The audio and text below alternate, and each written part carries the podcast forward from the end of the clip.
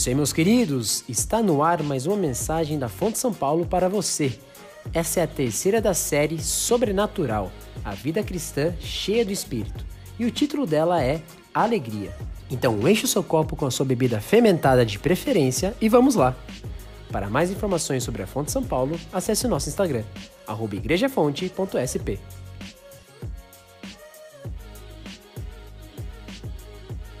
Fonte São Paulo, inspirando transformação pelo Evangelho. Bom dia. Muito bom ver todos vocês aqui, receber a vocês mais uma vez para juntos celebrarmos o Senhor. Tem sido um privilégio para nossa igreja poder ah, participar, ah, ou realizar, na verdade, ah, essa série de mensagens que tem tratado daquilo que a Escritura chama de sobrenatural. Nós temos visto as Escrituras definindo aquilo que é sobrenatural a partir da perspectiva do Espírito Santo. E a partir da perspectiva do Espírito Santo, nós descobrimos que nem sempre aquilo que nós definimos como sobrenatural é aquilo que de fato é sobrenatural. Ah, nós olhamos para as Escrituras e vemos que nós experimentamos um, algo que vem de Deus, que é dado por Deus, exclusivamente por Deus, e o que Ele faz em nós não é nada natural. O que Ele faz em nós é sobrenatural porque vem dele, é dado por Ele e é feito por Ele. E nós olhamos para as Escrituras e observamos que uma vida cheia do Espírito é o alvo da vida do cristão e que nós somos convidados a uma vida cheia do Espírito. Nós somos salvos por Cristo Jesus e em Cristo Jesus nós recebemos nova vida. E essa nova vida que é compatível com Cristo Jesus, que é de acordo com Cristo Jesus, ela também tem as suas exigências e responsabilidades. Mas o Senhor não nos deixou sós. Ele nos deu o seu Espírito e através do seu Espírito nós podemos ter vida abundante, através do seu Espírito, nós podemos viver de acordo com o Evangelho e através do Espírito Santo nós somos capacitados para viver a, a, a vida que o Senhor espera de nós. E um dos elementos que tem chamado a nossa, a, a nossa atenção nesse período de estudo é aquilo que a Escritura chama de fruto do Espírito. Se você olha para as Escrituras, em Gálatas capítulo 5, nós vemos que o fruto do Espírito é aquilo que o Espírito produz em nós, aquilo que de modo sobrenatural o, nosso, o Espírito de Deus produz em nós. E essas características que nós encontramos aqui reflete aquilo que ele de modo sobrenatural faz por nós. Observe essa lista. Ah, o fruto do Espírito é o amor, é a alegria, paz, é paciência, amabilidade, bondade, fidelidade, mansidão e domínio próprio. Esses são os elementos, essas são as características, essas são as virtudes que o Espírito imprime em nós. Não aquilo que nós fazemos, não aquilo que nós causamos, não aquilo que nós conquistamos. Mas à medida que nós nos deixamos encher pelo Espírito, o Espírito produz essas coisas em nós. E nós vemos que esse amor que Deus tem é um amor sobrenatural. É um amor que vem dele, é um amor que é dado por ele, entregue por ele, é um amor que nós só podemos oferecer porque ele nos amou primeiro. Mas observe o segundo elemento dessa lista. As Escrituras nos dizem que o fruto do Espírito é a alegria. Via de regra, nós não associamos alegria com algo espiritual ou sobrenatural. Porque, via de regra, nós associamos alegria com uma série de coisas que fazem com que o nosso coração se alegre e que nem sempre essa alegria reflete aquilo que nós vemos apresentado nas Escrituras. Por exemplo, o que é que enche o seu coração de alegria? O que é que motiva o teu coração? Ir para o campo de futebol, assistir o seu time jogar, é algo que enche o seu coração de alegria? O que é que enche o teu coração de alegria? Quando você finalmente sai de casa para ir a um shopping fazer alguma coisa, o que é que enche o teu coração de alegria? Será que a, a, alegria que enche o teu coração é, é, é receber no final do mês a notícia de um aumento? O que é que enche o teu coração de alegria? Será que é passar pelas dificuldades e provações e sair ileso do outro lado e falar: Estou aqui, estou de pé? O que é que enche o teu coração de alegria? E normalmente as coisas que enchem o nosso coração de alegria são coisas que, na régua da vida, se nós pudéssemos medir, nós diríamos são secundárias. Nós temos grande alegria quando os nossos filhos obedecem, como pais. Nós temos grande alegria quando nós vemos os nossos filhos serem bem-sucedidos, mas isso enche o nosso coração de alegria? O que é que enche o teu coração de alegria? A verdade é que se nós fôssemos honestos, nós colocaríamos várias coisas nessas, nessa lista que enche o nosso coração de alegria. Se eu pudesse dizer para vocês coisas que enchem o meu coração de alegria, talvez você ficasse um pouquinho impressionado, talvez um pouquinho chocado, por causa que é um pouco diferente. Eu adoro, de manhã, quando eu acabei de acordar, que os meus filhos venham até o quarto e eles pulem na cama. Isso enche meu coração de alegria. E aquele abraço da manhã, que para algumas pessoas não provoca a mesma sensação de alegria, e certamente não estou falando das crianças nem de mim mesmo, nem do o nosso cachorro. Essa sensação de alegria naquele momento, onde abraçados ali antes de começar o dia, nós temos o metro quadrado com o maior centímetro cúbico de mau hálito, ali naquele momento. Aquilo enche meu coração de alegria. Passar tempo com as crianças enche meu coração de alegria. Ganhar do FIFA, é, ganhar do Nandan no FIFA, enche o meu coração de alegria. Passar tempo em família enche meu coração de alegria. Fazer festa em família enche meu coração de alegria. Graças a Deus, nossas famílias são muito festivas. É muito fácil juntar a família para fazer festa. Aliás, a gente consegue comemorar sexta-feira de quinta, não tem problema nenhum. Para fazer festa e para celebrar com a gente não tem problema. Essas coisas enchem meu coração de alegria. Mas o que é que a Escritura diz que o Espírito Santo faz? Ou como é que o Espírito Santo enche o nosso coração de alegria. Se a alegria é um fruto do Espírito, quando nós estamos cheios do Espírito Santo, o que é que o Espírito vai fazer por nós? O que é que ele vai encher o nosso coração e como ele vai reorientar a nossa alegria? E eu gostaria de propor para vocês que o Espírito Santo, quando ele enche as nossas vidas, ele oferece quatro elementos que fazem nosso coração transbordar de alegria. O primeiro desses elementos nós vamos chamar de fé. As Escrituras nos dizem que existe grande alegria nas boas novas. Existe grande alegria. Aliás, o Evangelho, a mensagem que nós pregamos, a mensagem da cruz, elas são boas novas de grande alegria. As boas novas que nós recebemos, elas falam que nós somos pecadores, sim. Ela fala que nós estamos perdidos em nossos pecados, sim. Mas ela conta a história de um Deus perdoador, um Deus que nos alcança, um Deus que está disposto a mandar o seu filho para morrer no nosso lugar por causa do nosso pecado. E essa boa nova, esse evangelho, quando recebido, enche o nosso coração de alegria. Observe o que acontece com um dos primeiros convertidos fora do contexto da Palestina, no, no, livro de Atos.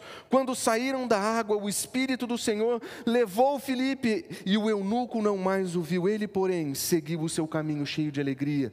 Quando esse eunuco finalmente entendeu quem Jesus Cristo era, quando finalmente ele entendeu a obra da salvação de Cristo Jesus, o coração dele se encheu de alegria. Ele foi tomado por uma alegria que somente o Espírito pode dar, quando finalmente ele consegue olhar para si mesmo e dizer: Eu sou um pecador miserável, terrível, perdido, mas resgatado por Cristo Jesus. Você lembra do dia que você ouviu a mensagem do Evangelho e entendeu? Quando finalmente você olhou para você mesmo e você disse: Eu não sou nada em mim mesmo. Em mim habita o mal, maus desejos, no meu coração maldade, nos meus lábios palavras torpes. Eu sou uma pessoa terrível.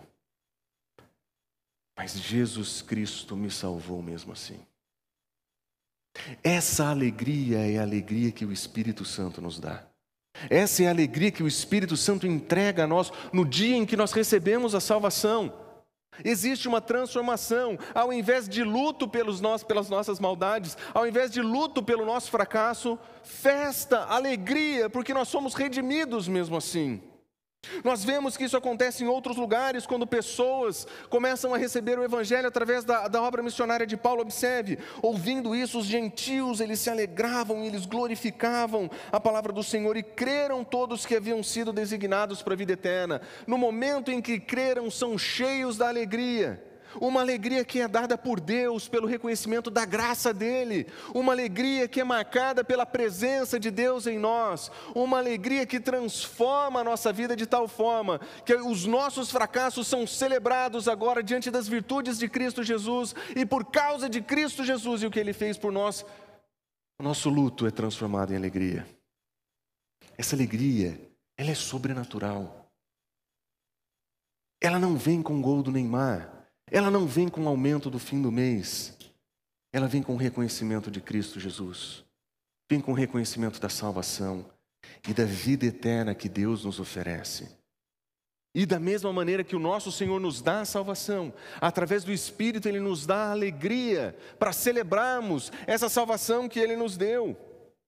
E à medida que nós vivemos essa salvação, nós encontramos alegria em algo muito mais interessante, porque essa mesma alegria que tomou o nosso coração, essa alegria que encheu o nosso coração a partir da presença do Espírito em nós, ela se torna um alvo de vida. E nós queremos que outras pessoas encontrem a Cristo Jesus, para que a vida delas possa ser transformada, para que o luto delas possa ser convertido, para que a salvação seja motivo de alegria para essas pessoas. E observe o que nós lemos Paulo falando. O importante é que, de qualquer forma, por motivos falsos ou verdadeiros, Cristo está sendo pregado e por isso eu me alegro. A alegria de Paulo não era somente a pregação que ele fazia do Evangelho, ele encontrava alegria em descobrir que existiam outros pregando o Evangelho. Talvez pessoas com motivos falsos, talvez pessoas com motivos verdadeiros, para ele não importa. Se Cristo está sendo pregado, isso alegra o seu coração.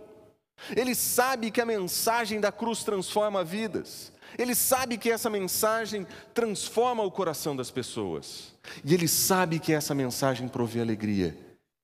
E nisso ele se alegra. Existe alegria em saber que a mensagem está sendo pregada, pessoas estão ouvindo e estão chegando a Cristo Jesus. Não importa se somos nós fazendo, não importa se são outras igrejas fazendo, não importa se outras igrejas o fazem por motivos errados. Se Cristo está sendo pregado, nós temos motivo de alegria. Essa é uma alegria que enche o nosso coração, ver alguém sendo transformado, ver alguém reconhecendo que é Salvador. Vocês que são pais, vocês têm o privilégio de anunciar a Cristo Jesus para os seus filhos. E existe grande alegria em ver os seus filhos reconhecendo a Cristo Jesus. Ainda hoje nós começávamos na mesa do café da manhã sobre a experiência da salvação e do testemunho que nós vimos em casa. E o Natan dizendo: Eu ouvi isso do meu pai. Eu decidi seguir a Cristo Jesus porque o meu pai me contou. Isso enche meu coração de alegria. A Melissa falou: Eu decidi ser seguidora de Cristo Jesus porque a mamãe falou para mim do Evangelho. Isso enche o nosso coração de alegria. Quando nós encontramos pessoas resgatadas por Cristo Jesus, isso enche o nosso coração de alegria. Essa é uma alegria sobrenatural. O mesmo Deus que salva, que entrega a salvação, Ele enche o nosso coração de alegria quando nós vemos o Senhor resgatar alguém através da Sua mensagem. Nos dá grande alegria sermos usados por Deus para levar o Evangelho para outras pessoas. E ver pessoas chegarem à salvação através dessa mensagem que foi proclamada por nós. Qual foi a última vez que o seu coração se encheu de alegria desse modo? Qual foi a última vez que você viu alguém reconhecer a Cristo Jesus e ser salvo por reconhecer o Evangelho de Cristo? Qual foi a última vez que o seu coração se encheu dessa alegria? Porque essa alegria é sobrenatural. Essa alegria é dada por Deus. Essa é uma alegria que é compatível com a festividade do céu. Essa é a alegria que nós queremos ter. Ver pessoas transformadas por Cristo Jesus. Enche o nosso coração de alegria. Mesmo que isso nos custe tudo. As Escrituras nos dizem que existe uma alegria em ser testemunha de Cristo Jesus, que ela não depende do momento que nós estamos passando, das facilidades ou das dificuldades que nós estamos vivendo. A Escritura nos ensina o seguinte: observe. Chegaram os apóstolos e mandaram açoitá-los. Isso foi logo depois da primeira vez em que eles pregam, que eles são presos. A, a, da segunda vez que eles pregam, eles são presos pela primeira vez. E ali mesmo, os presos eles apanham e recebem a seguinte ordem: Não falem mais sobre Cristo Jesus. A mensagem do Evangelho foi proibida a vocês. Esse é um lugar que nós controlamos, que nós mandamos. Vocês não têm direito mais de falar. Nós vamos cancelar você, nós vamos cancelar a sua mensagem. A resposta dos apóstolos foi: assim que saíram do sinédrio, eles se sentiram alegres por terem sido considerados dignos de serem humilhados por causa de Jesus. A alegria desses homens consistia no fato de que eles foram presos, açoitados e humilhados. Por quê? Porque eles tinham entendido o que Cristo Jesus tinha dito: O mundo me odiou, vai odiar vocês também. O mundo me odiou e me matou, ele vai matar vocês também. Se vocês forem bons filhos, vocês também serão mortos. Vocês também serão perseguidos. Vocês serão cancelados. E a alegria deles consistia em ser achado digno de ser humilhado por Cristo Jesus. Eles foram cancelados por causa do Evangelho, não por causa da religiosidade, não por causa dos ritos religiosos, eles foram cancelados não porque eles tinham um vocabulário ruim nas mídias sociais. Eles não foram cancelados porque o modo de falar que eles tinham parecia ofensivo para as pessoas. É porque a ofensa da cruz de Cristo era tão clara na vida deles que eles precisaram ser calados. Não era linguagem evangélica cristã, era Cristo. E a ofensa da cruz de Cristo era tão clara na vida deles que eles foram cancelados. Esse tipo de cancelamento, sofrimento, de perseguição, deveria ser motivo de alegria para nós, porque nós teríamos sido encontrados dignos de sofrer e ser humilhados por Cristo Jesus. Agora me diz, essa alegria é uma alegria natural? Ela é provocada por situações naturais? Ela é provocada por celebrações e festas? É claro que não. Essa é a alegria que o Espírito produz. É aqui que ele enche o nosso coração de alegria. E essa alegria não tem nada a ver com a situação, não tem nada a ver com a celebração. Essa alegria é a alegria de se identificar com Cristo Jesus. Essa é a alegria de levar uma vida com Cristo Jesus. Essa é uma vida de proclamar a Cristo Jesus. E essa alegria só o Espírito pode dar. Essa é uma alegria sobrenatural. Como Jesus já tinha dito, bem-aventurados serão vocês quando por minha causa vos insultarem, perseguirem e falsamente falarem todo mal contra vocês. E ele diz: se alegrem e se regozijem, porque grande é a recompensa de vocês no céu. Fiquem alegres, celebrem. Vocês estão sendo perseguidos e cancelados, celebrem. Se o motivo é a cruz de Cristo de fato, se o motivo é a mensagem de Cristo Jesus, se o motivo é o Evangelho, celebrem isso é alegria sobrenatural. Essa é a alegria sugerida por Cristo Jesus. Essa é a alegria dada pelo Espírito Santo. Essa é a alegria que nós temos que ter. Quando nós somos perseguidos por causa do Evangelho, quando nós somos perseguidos por causa de Cristo Jesus. Essa alegria não é produzida por evento, não é produzida por sensação, não é produzida ao domingo, aos domingos, 11 horas da manhã. Essa é uma alegria que é dada por Deus, pelo Espírito. Essa alegria é sobrenatural. Essa é a alegria da fé que nós encontramos nas Escrituras. Mas não somente a fé é motivo de alegria, não somente a fé é dada, é, traz uma alegria dada por Deus e pelo Espírito, nós vemos isso também na nossa família. Uma alegria por pertencer à família de Deus, uma alegria por pertencer ao corpo de Deus, porque uma vez redimidos pela fé, nós somos incluídos na família de Cristo Jesus. E observe o modo como as Escrituras nos ensinam. Nós temos que nos alegrar com aqueles que estão alegres. Existe algo nessa comunidade que é diferente de qualquer outra comunidade. Nós não ficamos com inveja ou com ciúmes quando alguém vai bem. Nós não ficamos incomodados quando alguém celebra vitórias. Muito pelo contrário, nós celebramos com aqueles que celebram. Depois de uma longa experiência no hospital, alguém sai do hospital, nós celebramos com essa família que recebe seu ente querido. Depois de um grande tempo de trabalho, uma promoção, nós celebramos isso com os nossos irmãos, porque a alegria deles é nossa alegria. É se alegrar com aqueles que se alegram, faz parte da vida da comunidade. Nós temos que viver a experiência disso, de realmente ter alegria pelo bem do outro, pela alegria do outro.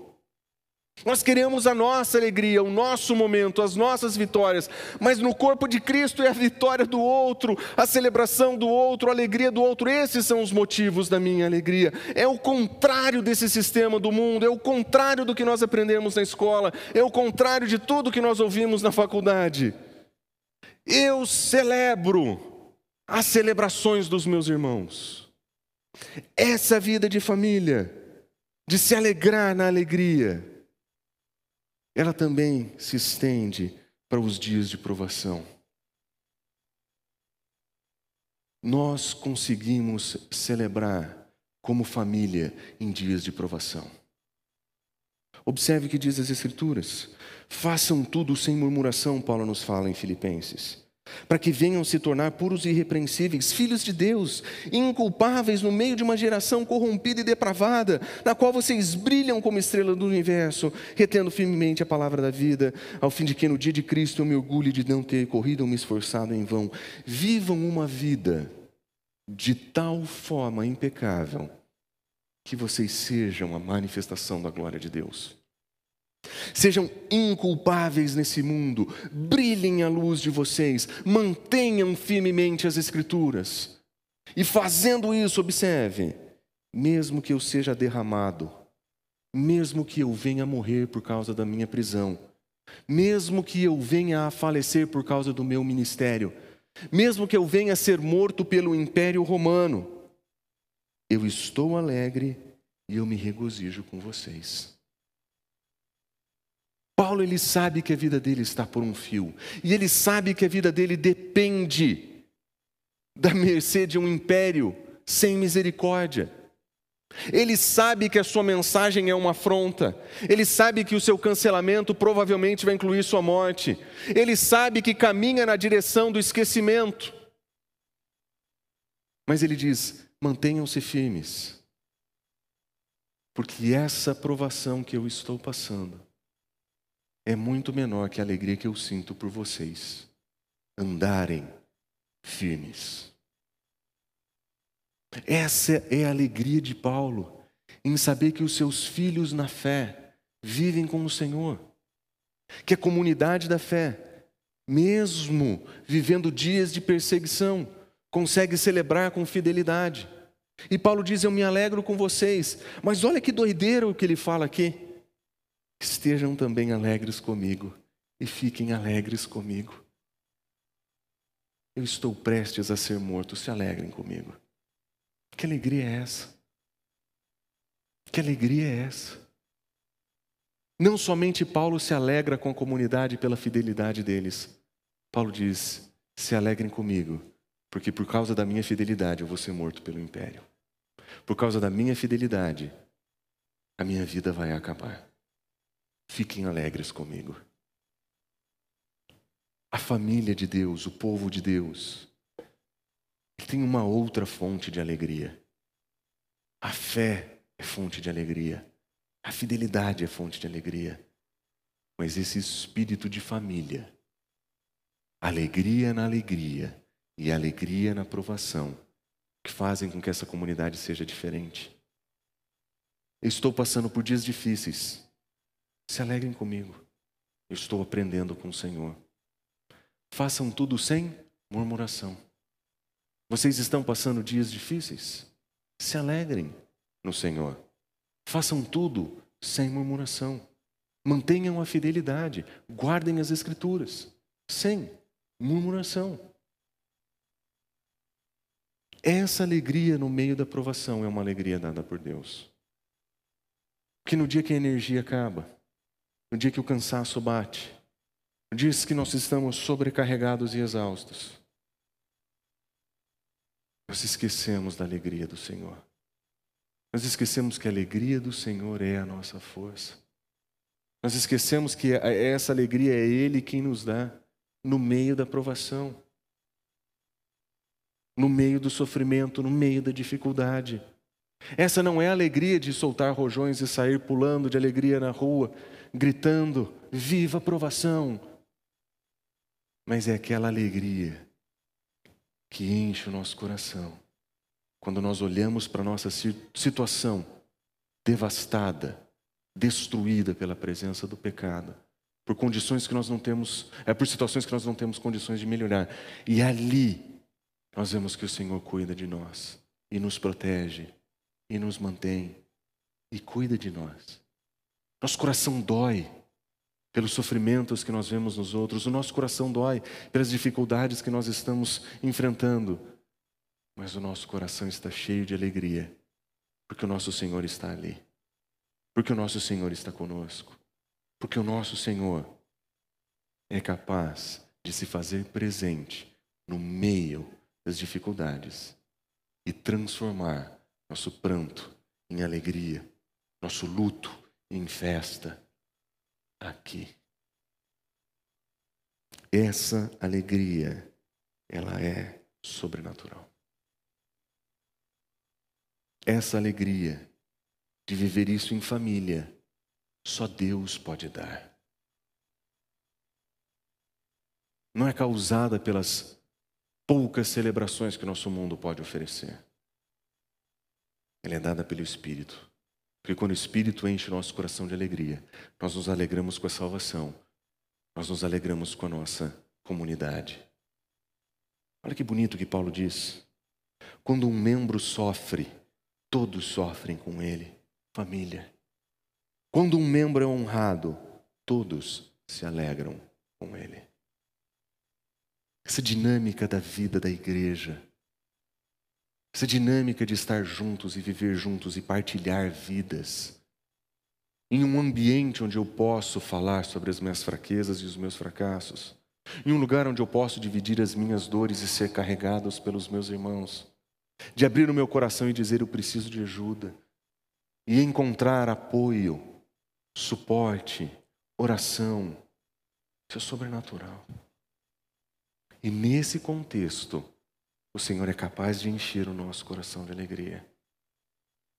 A fé enche o nosso coração de alegria. A família de Deus enche o nosso coração de alegria. Mas existe um elemento nas Escrituras que às vezes nós esquecemos. Às vezes o Senhor usa festas para encher o nosso coração de alegria.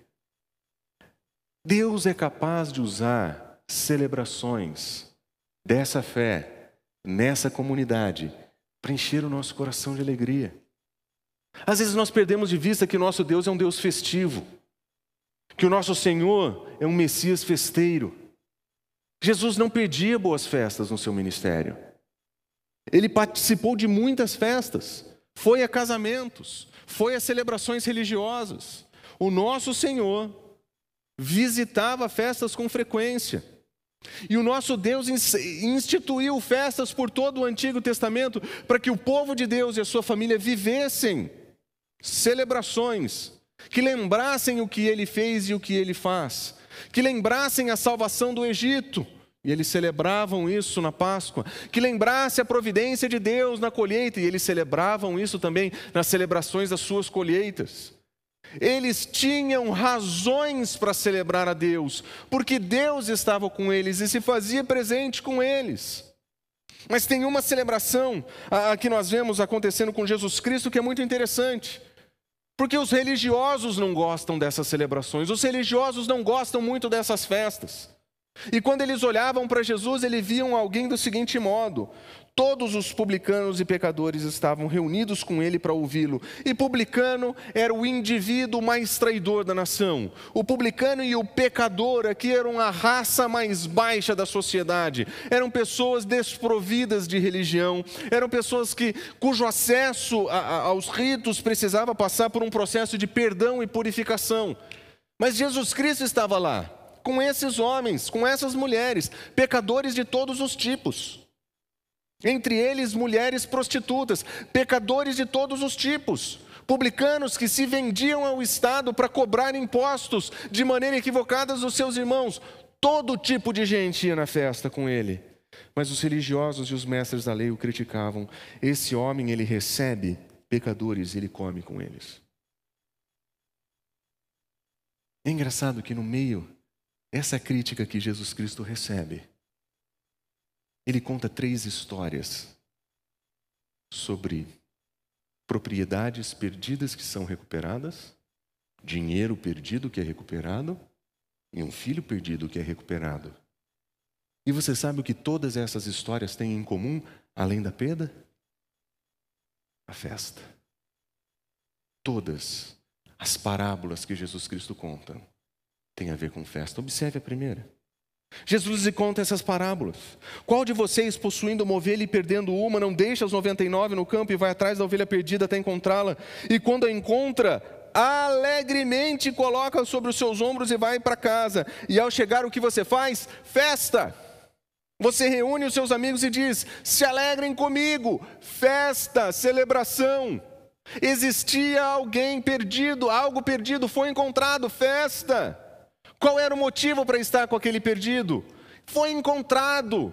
Os pecadores e publicanos estão perdidos, mas foram encontrados. O que, que eu vou fazer? Festa. Mas ele continua. Ou qual mulher que possuindo dez dracmas, perdendo uma delas, não acende uma candeia, vai à casa e procura atentamente até encontrá-la. Mas observe o que ela faz. Quando ela encontra, festa. Ela reúne as suas amigas e diz: se alegrem comigo. Festa. Perdeu, encontrou, festa. Perdido, foi encontrado, festa. Quando ele conta a história de um filho que abandona os pais, pega sua herança como se desejasse ver seu pai morto, pega sua herança em vida, foge, gasta todo o dinheiro de maneira equivocada, completamente perdido na sua vida, arrependido, volta para o seu pai pede perdão. Olha como Jesus Cristo narra o encontro deles. Depressa, tragam a melhor roupa e vistam nele. Coloquem um anel e um calçado. Tragam um novilho gordo e matem-no. Nós vamos fazer uma festa e nós vamos celebrar. Jesus Cristo sabia que o seu encontro com publicanos e pecadores era um encontro daqueles que estavam perdidos, que poderiam ser encontrados ele ia celebrar com eles. Observe, os fariseus diziam: ele come com essas pessoas. Jesus Cristo falou: não só como, eu faço festa com eles. Eles estavam perdidos, mas foram encontrados. Eu celebro com eles. Eu celebro com essas pessoas. Eu como com essas pessoas. Eu não sei vocês, mas o Wilson que mora dentro de mim adora comer. Fazer festa é comigo mesmo. E é muito legal que o nosso GP ele é, ele é constituído de pessoas muito diferentes. No nosso GP, nós temos pessoas que votam 17 e 13 ao mesmo tempo. Nós temos pessoas que não comem carne e comem carne. Nós temos pessoas que têm restrições alimentares profundas e pessoas sem restrição nenhuma, eu não vou dizer quem é. Mas quando nós nos reunimos, nós celebramos a nossa vida. As nossas opiniões políticas não importam. As nossas preferências alimentares não importam. Como diz o Menha, nós profanamos a churrasqueira com vegetais. Mas nós não deixamos de celebrar tempo juntos, porque nós temos opiniões diferentes e preferências diferentes, é, alimentares diferentes. Nós vivemos em dias em que muitas pessoas têm alergia a isso, alergia aquilo, não comem isso ou aquilo outro, diferentes restrições alimentares. Não tem problema. Nós conseguimos celebrar juntos. Se você quiser acompanhar o Andrei num suculento tofu, regado a molho de lixia, tem problema. Se você quiser me acompanhar a comer carne, não tem problema. Nós não podemos criar uma cultura de criar barreiras em lugares onde Cristo já as derrubou. Nós não podemos dividir a comunidade por preferências alimentares. A Elisa tem uma série de restrições que são de saúde para ela. Ela precisa de um cardápio específico. Mas ela nunca se nega a estar num churrasco onde ela provavelmente só vai comer o que ela levou. Por restrições, que ela precisa disso. Mas nós comemos juntos, mesmo quando nós levamos cada um o seu. Nós celebramos juntos, porque é isso que a comunidade faz. É isso que a família faz. Nós celebramos. E o nosso grupo pequeno não está nem aí se você, o que é que você vai comer? Nós vamos comer juntos. Gabriela não come carne. Casou com um apaixonado por churrasco. Nós não vamos deixar de celebrar por causa disso. Nós temos que comer juntos. Jesus Cristo reunia pecadores encontrados para celebrar. Nós deveríamos fazer o mesmo. Nós deveríamos comer juntos. Eu sonho com um dia em que nós vamos ter condições e lugar para dizer: nós vamos almoçar como igreja juntos hoje. E ali nós vamos celebrar o nosso Senhor, a mesa. Lembrando que no futuro, um dia nós vamos celebrar com o nosso Senhor a mesa no seu banquete messiânico, que em que ele vai instituir, em que ele vai fazer, e nós vamos comer juntos. Você consegue imaginar um dia na eternidade com o Senhor jantando com ele? Essa é experiência que nós temos aqui quando nós celebramos a ceia. Essa é a experiência que nós precisamos cultivar quando nós almoçamos juntos. Comer na presença do Senhor. Mas é muito legal que quando Deus estabelece festas no Antigo Testamento, ele chama a comunidade para comer e beber juntos. Observe o que ele diz a respeito da festa pela celebração dos dízimos. Quando você tem a sua colheita e a sua, colheita, a sua colheita anual é feita, o que é que você vai fazer? Você vai dar dízimo disso. É uma forma de dizer: o Senhor proveu tudo o que eu preciso para que eu consiga produzir. Eu recebi do Senhor o sol, eu recebi do Senhor a chuva, eu recebi do Senhor condições favoráveis climáticas. Ele me deu a natureza, eu cultivei o que ele me deu. E como resultado disso, eu vou devolver uma parte para ele. Só que Jesus, no estabelecimento dessa festividade em Deuteronômio, ele fala, vocês vão dar o dízimo de tudo, mas observe como que, que Deus pede para que você use esse dízimo, ou para que o povo usasse esse dízimo. Comam o dízimo do cereal, do vinho, do azeite e da primeira cria dos seus rebanhos na presença do Senhor. Deus está dizendo, é meu, mas você vai comer. Vocês vão dar o dízimo disso? Sim, vão. Vocês vão pegar a melhor parte de tudo e vocês vão fazer uma festa. Isso inclui o teu cereal, isso inclui o teu vinho, isso inclui o teu azeite.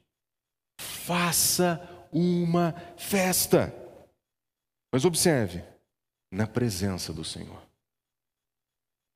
Essa não é uma festa nos moldes desse mundo. Essa não é uma festa moldada pela ética desse mundo. Essa não é uma festa montada a, a, na sensualidade, na embriaguez e na loucura desse mundo. É uma celebração na presença do Senhor. Ele continua dizendo: você vai fazer isso no local que ele escolheu como habitação, você vai fazer isso no templo. Com quem? Com toda a comunidade da fé. Você vai pegar o seu melhor, você vai levar até o templo, e lá no templo nós vamos fazer uma grande festa, nós vamos comer juntos, nós vamos beber juntos, na presença do Senhor. E ele diz: Mas se o local que você mora é longe demais, e você não consiga carregar tudo isso na sua jornada, ele diz: se você tiver sido abençoado pelo Senhor e não puder carregar o dízimo, ou seja, você tem muita coisa, você recebeu bastante do Senhor, o Senhor te abençoou de tal forma que você não está conseguindo nem carregar. O conselho dele é: vendam, troquem o teu dízimo por prata, vendam, leva em dinheiro até o templo. Olha só o que ele diz: com prata, compre o que desejar a tua alma Gosta de churrasco? Compra boi. Gosta de churrasco? Compra ovelha. Gosta de beber? Compra vinho. Ou outra bebida fermentada. Ou qualquer outra coisa que o teu coração desejar. Pega esse dinheiro e faz uma festa com o povo, no templo, na presença de Deus. Esse dízimo esse era o dízimo que nós deveríamos dar ao Senhor. Ou esse era o dízimo que eles deveriam dar ao Senhor como povo de Deus. Nós vamos devolver para o Senhor tudo o que Ele nos deu. E Ele vai nos deixar festejar com tudo isso. E nós vamos incluir todas as pessoas, porque Ele diz: juntamente com as suas famílias, comam, alegrem-se ali na presença do Senhor. Festa. Festa. Deus pede para que você compre, ou pedir para o seu povo para que eles comprassem comida e bebida. A palavra vinho eventualmente é traduzida como suco. A palavra vinho eventualmente é traduzida como se ela fosse um derivado da uva que não fosse alcoólico. E a palavra hebraica usada aqui de fato tem uma certa flexibilidade. Mas a palavra bebida fermentada não tem tanta flexibilidade assim. A palavra bebida fermentada é, na grande maioria das vezes, apresentada como algo ruim. Algo que pessoas que ingeriam bebida fermentada ou bebida forte, dependendo da tradução que você tem, e ficavam embriagadas. E o Senhor dizia: Olha, eles estão embriagados de bebida forte. Mas o Senhor não diz o problema é a bebida, ele diz o problema é o pecado. Porque ele convida o povo a beber na sua presença a comer na Sua presença, a celebrar na Sua presença. Mas celebrar na presença de Deus não é celebrar nos moldes desse mundo, é celebrar com Ele, com a comunidade, no templo. É festa, mas não é nos moldes daí de fora. Mas sabe o que é mais legal nessa festa? Essa festa era independente de status social. Ela não dependia se você produziu ou não. Ela não dependia se você tinha sido bem sucedido ou não. Ele conta a história de alguém bem sucedido que diz: Eu vou trocar por prata, eu vou vender, eu vou fazer uma grande festa. Mas com a família no templo, ele celebraria com os seus irmãos que não têm condição. Observa o que ele diz: Nunca se esqueçam dos levitas. Ele aumenta a lista. Os levitas, os que não possuem propriedade ou herança, o estrangeiro que não produzia, o órfão que não produzia, a viúva que não produzia. Essas são as pessoas que nós vamos incluir na nossa festa. Era uma festa socialmente inclusiva. Agora imagina uma comunidade assim. Nós vamos pegar os nossos dividendos dos anos, do ano, nós vamos trocar por uma festa na comunidade. E nós vamos chamar todos aqueles que não tiveram condições esse ano. Nós vamos incluir os nossos desempregados, nós vamos incluir aqueles que estão vivendo momentos quebrados, nós vamos incluir aqueles que estão passando necessidades financeiras e nós vamos celebrar com alegria, juntos, todos, na presença do Senhor. Não é uma questão de quem dá mais ou quem dá menos, a questão é que o Senhor deu para ser dividido, para ser celebrado. Essa festividade é que ele diz: alegrem-se perante o Senhor. Nosso Deus é um Deus festivo. Um Deus que quer ver o seu povo celebrar as bênçãos que Ele dá. Essa celebração era a celebração da providência divina. Ele deu tudo o que nós precisávamos. Ele deu tudo o que a gente precisava para celebrar, para vencer no ano, para juntar, mas ao invés de pensarmos em nós mesmos, nós vamos dividir com a nossa família. Todos vamos celebrar o que o Senhor tem feito na comunidade.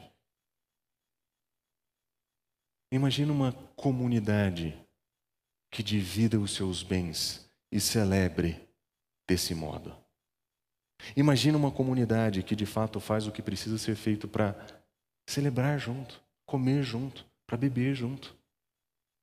Uma comunidade que sabe que não pode ser glutão nem beberrão uma comunidade que entende a moderação. Uma comunidade que celebra a Cristo Jesus. Imagina se nós vivêssemos assim como comunidade.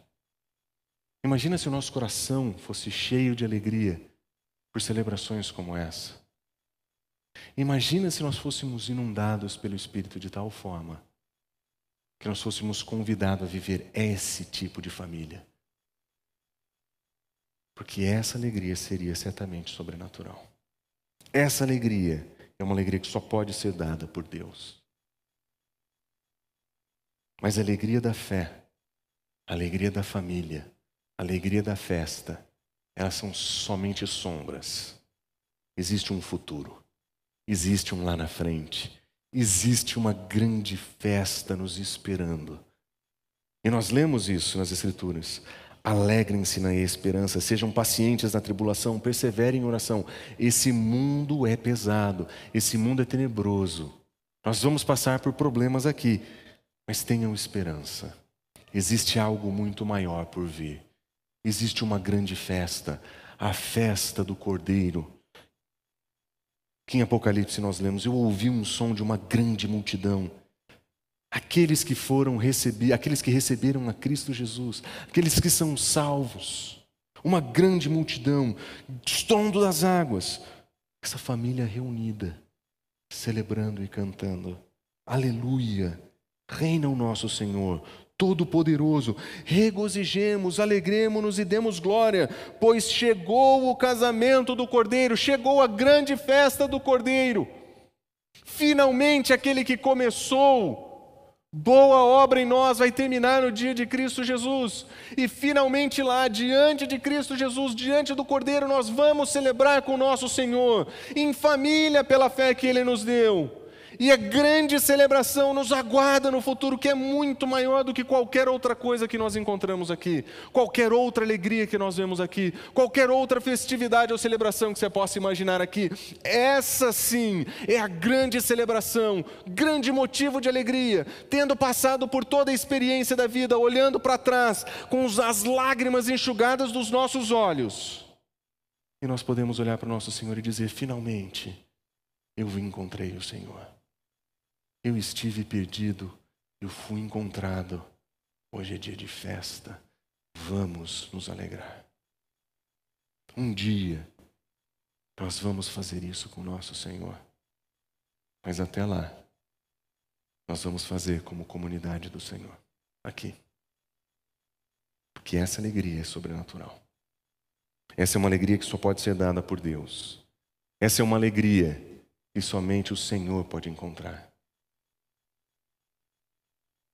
Pergunta não é o que enche o teu coração. A pergunta é como o Espírito tem enchido de alegria o teu coração.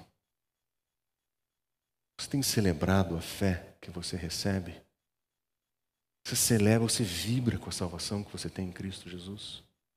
Você vibra quando outras pessoas chegam a Cristo Jesus? Seu coração se enche de alegria quando você está em família com seus irmãos? Seu coração se enche de alegria quando você celebra com seus irmãos. e faz festa com eles. Você se alegra pela grande festa que nos espera com Cristo Jesus amanhã? Porque essas são as alegrias que o Espírito enche no nosso coração. Essa é a alegria sobrenatural, fruto do Espírito. Vamos orar? Fonte São Paulo, inspirando transformação pelo Evangelho.